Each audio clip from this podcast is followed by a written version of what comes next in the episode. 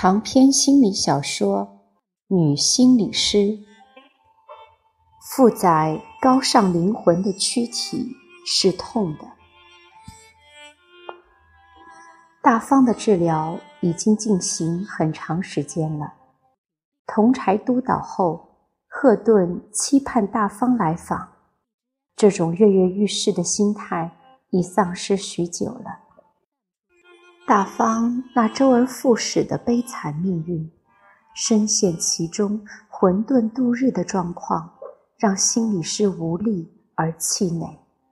现在赫顿看到了一线曙光，他要让这线曙光发扬光大，拯救一个灵魂飞出苦海。大方来了，你上次讲过的话，我想了很久。我承认你是有道理的。大方虽然面色灰暗、有气无力，但这番话说得很有章法，透出衰弱中的力量。赫顿说：“谢谢你对我的信任，你又来了，这很好。我生怕你因为我上次的直率而不再来了。”赫顿也是坦诚相告。我不来，又能到哪里去呢？我在别人前面维持的是一个假象，只有在你这里能讲真话，而且你对我讲的也是真话。大方不像以前那样滔滔不绝地述说自己的苦难，句子简明扼要了许多。我把你的情况和更多的心理医生。讨论了一番，大方着急的打断了他：“啊，大家都知道我的事儿了。你放心，我完全没有公布你的名字，连你的长相、身材都没有说一个字。也就是说，哪怕他们其中的某一位和你走路打个照面，也不会认出你来的。”大方稍稍放了心，说：“哦。”那就谢谢你了，还专为我的心理问题开个会。人多力量大嘛。那你们的意见是什么呢？希望你坚强，希望你斗争，为自己争得尊严。大方半晌没吭声，绝望地说：“你们认为我活得没有尊严？”赫顿不好说是，也不好说不是，只得含糊地说：“那你自己怎样看呢？”大方又是半晌没有回答，沉默许久后说：“我这样活着是没有尊严。”赫顿一阵狂喜，当事者认识到自己。处在一个不良的状况中，这就是改变的开始。当然，他不能喜形于色，就沉稳地说：“你可以选择有尊严的、很安全的活着，这是你的权利。”权利。大方喃喃地重复着，好像对这个词很生疏。是啊。每个人都有快乐和幸福的权利。如果我们不幸和痛苦，那也是我们自己选择的。我们有权改变。”赫顿热切地说。但大方却无法报以同样的热切。他说：“我的幸福在老松的手里，他让我快乐，我就快乐；他不让我快乐，我就没法快乐。”赫顿恨铁不成钢。那你还看什么心理医生呢？你就回去求求老松吧。如果他可怜你，肯施舍给你一点快乐，你就偷着乐；如果他狠下心，再一次背叛你，你把心肝脾肺肾都割光，也不会收获快乐。这些话说得咬牙切齿。说完之后。赫顿又有点后悔。大方可吃得消。当然，心理医生在治疗的过程中可以使用他认为必要的语言，但像这类气急败坏的话，赫顿还不曾用过。他想起同柴督导时大家的建议，决定继续为大方大剂量的补钙。赫顿说：“你可以选择忍耐。”我看基本上是死路一条，天天生活在没有安全保障的恐惧之中，你的身体不断的生病，你成了惊弓之鸟。你当然也可以选择改变，这会有很大的风险和痛苦。你将进入一个未知的领域，你会不知所措。但改变之后，会有一个新的天地出现。大方。努力的听着，把赫顿的每一个字都铭刻在脑海中。他的眼睛无力的眨巴着，频率很快，好像受了巨大惊吓的兔子。结束的时候，大方几乎瘫倒在沙发上，无法站起身来。赫顿说：“请原谅我的直率，主要是哀其不幸，怒其不争。”大方怯生生地说：“我下个星期还可以来吗？”“当然可以来。如果你不愿来了，也不勉强。你是有这个权利的。”“你不会烦我吧？”“哪里？你是我们的客人。”“那我一定来。”送走大方以后。赫顿像沉浸在池塘里太久的鸭子，狠狠地抖抖羽毛，把水珠洒在天地间。许久没有这样随心所欲了。大方的这个案子是一条冰冷的湿毛巾，裹在他的脖子上，让他不能畅快的呼吸。冰水沿着他的椎骨下滑。让他不时有人间惨淡、世事无常之感。现在，这条又长又硬的毛巾终于拧干了，晒在了太阳下。能不能彻底蒸发煤气，变得松软芳香？赫顿不敢打包票，寄予太大的希望。但起码骨鲠在喉，一吐为快，不再不停地折磨他了。同柴督导就是好啊，大家的功劳。下个星期大方没有来，下下个星期大方没有来，再下下下个星期大方也没有来，等来的是老松。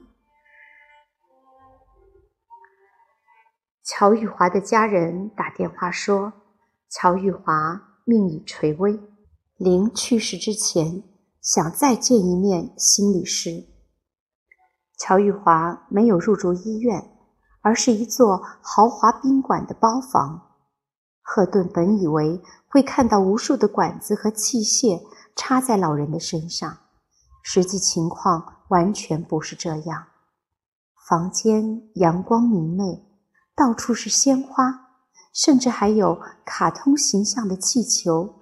悬挂在天花板上，老人穿着一套粉红色的丝绸睡衣，静卧在白床之上，已经非常虚弱和苍白了。他说：“你好，我记得你叫赫顿，你给我出了一道题，我一直在想。我记得你那道题目是。”一百零一个有什么意义？赫顿说：“是，我是说过这样的话，但是您不要在意，那是我随便说的，不用这样煞费苦心。如果实在想不出来，就算了。”赫顿以为这样是给这个临死的人一个解脱，没想到乔玉华大为不满。说：“我好不容易找到了答案，你这个当老师的，却说这堂考试不算了，那哪里行？你就不想知道这个答案了吗？何顿说：“这对你非常重要吗？”这的确是一句真心话。他见过很多的来访者，他们问过他很多问题，他也问过他们很多问题。这些问题有的解答了，有的永远没有答案。只有这个老人无比认真的思索着，临死也要交上答案。乔玉华说：“他们。”想让我死在医院里，我偏不。我不喜欢那里一片惨白，我喜欢五颜六色。他们希望我死在家里，不，我不愿让他们以后一走过我咽气的房子，就心怀哀伤。我自己挑选了这家宾馆，做一个匆匆的过客。我们都是生命的匆匆过客，是吧？就像心理医生开出的苦药，其实是良方，品完之后可尝出甜意。赫顿安静的倾听着，这是不需要回答的问题。这些日子，我想了很多很多。我本来。早就该死了，因为我还没有想清楚，所以又多耽搁了一些时间。现在我想清楚了，这个答案像鞭子，抽打着我看得见的伤口和看不见的哀伤。我想得很辛苦，昼夜不息，真的很可怕呀。在我们的脑中，保留着生命过程中所经历过的几百万件事物的记忆。鼻子记住了瞬间的气味，耳朵保留着声波的震动，眼睛贮藏着颜色的区别、浓淡的层次、光彩的亮泽，皮肤收存着温度、触感，还有疼痛。它们都生龙活虎的藏在那里，从未消失。你还年轻，你像藏羚羊一样年轻。你不一定能听懂我的话，但请你记住它。在思想的下面是感觉，在感觉的下面是情绪，在情绪的下面是记忆，记忆的下面。是伤害。是的，为什么是一百零一个呢？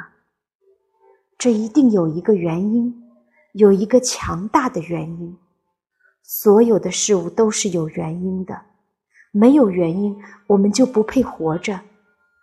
比如，我天天吃中药，中药的名字多么有趣啊！它们简直就是为了蛊惑人心。而如此命名的，比如夏枯草，是一种反季节生长的植物吗？夏天黄了叶子，冬天郁郁葱葱。比如桑寄生，一听就想起汉奸，很没有骨气的样子。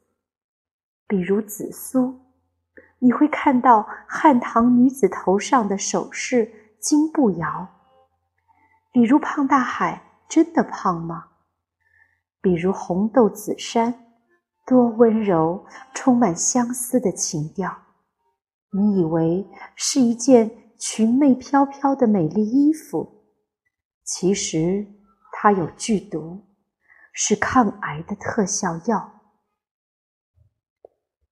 这些话还算有条理，但已经不合时宜了。赫顿知道，死亡的铁布已将这个老人慢慢的裹了起来。当生命之河就要干涸，你能做的就是陪伴他走向最后涓滴的隐没。赫顿握着乔玉华的手，俯下身体，倾听，倾听。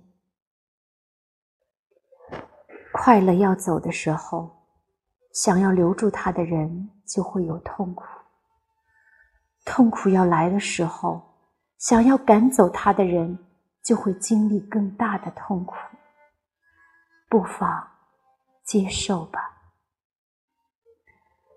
我知道你已经烦了，不要着急，我马上就会说到最重要的事情了。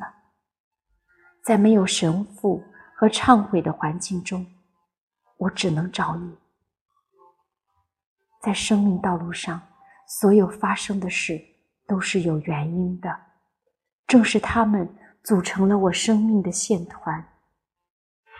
回想一生，我曾把几十个人打成了右派，也曾批斗过几十个人，还给几十个人扣上过各种各样的帽子。我把他们的名字。一个个的写了下来，一共是一百零一个。我不知道这是不是一种巧合，但我愿意在临终之前祈求他们的原谅。那一百零一个洋娃娃就是他们的化身。我已经想好了他们的去处，委托我的后人把他们送往山区的学校。我们所有的努力，都是想让我们的后代比我们更幸福。这些洋娃娃会带我把这份心意留在人间。乔玉华说完这些话，就紧紧地闭上了眼睛，不肯透露任何一个字。他的身体已经严重萎缩了。曾经清秀的脸庞，如今好似一朵极小的山花，低敛着花瓣。他的话在空调吹出的风中变成百合之香，然后凋为尘埃。一种不知名的香气袅袅浮动，犹如鬼魅一般贴着地板游荡，沁人骨髓。赫顿相信那是人的内丹散发的阴气。赫顿知道自己此刻是一个身患心理重疾的心理师，医生也是会患病的，而且那病会更难治。他知道自己是一个多么卑微的生命，但卑微并不等同于卑贱。他曾经是卑贱的，但努力和奋起。让他的生命和更多的生命有了碰撞。他相信自己的工作已经对很多人的生命发生了作用。那些潜移默化或是电光火石的碰撞，已经让某些人发生了裂变。在这个过程中，他在付出和虚弱的同时，也变得越来越深刻和稳定。这是用一个生命在点亮另外一个生命，用一个生命在擦拭另外的生命。赫顿的身体此刻饱满而年轻的充盈着，好像刚刚灌浆抽碎的清甜玉米，内心却充满了惨烈的哀伤。别人的故事搅碎了他的衣服。精神裸露在惨淡的废墟上，骨刺穿过胸膛，唯有从这将逝者身上发出的慈悲光芒，警备般遮蔽了他的凄惶。为了这份温暖，他愿意慷慨地献出自己的余生。直面真相，对善和毁都恢复极度的敏感。让乔玉华走得深刻而辛苦，但走到极致之后，就是拯救和逍遥。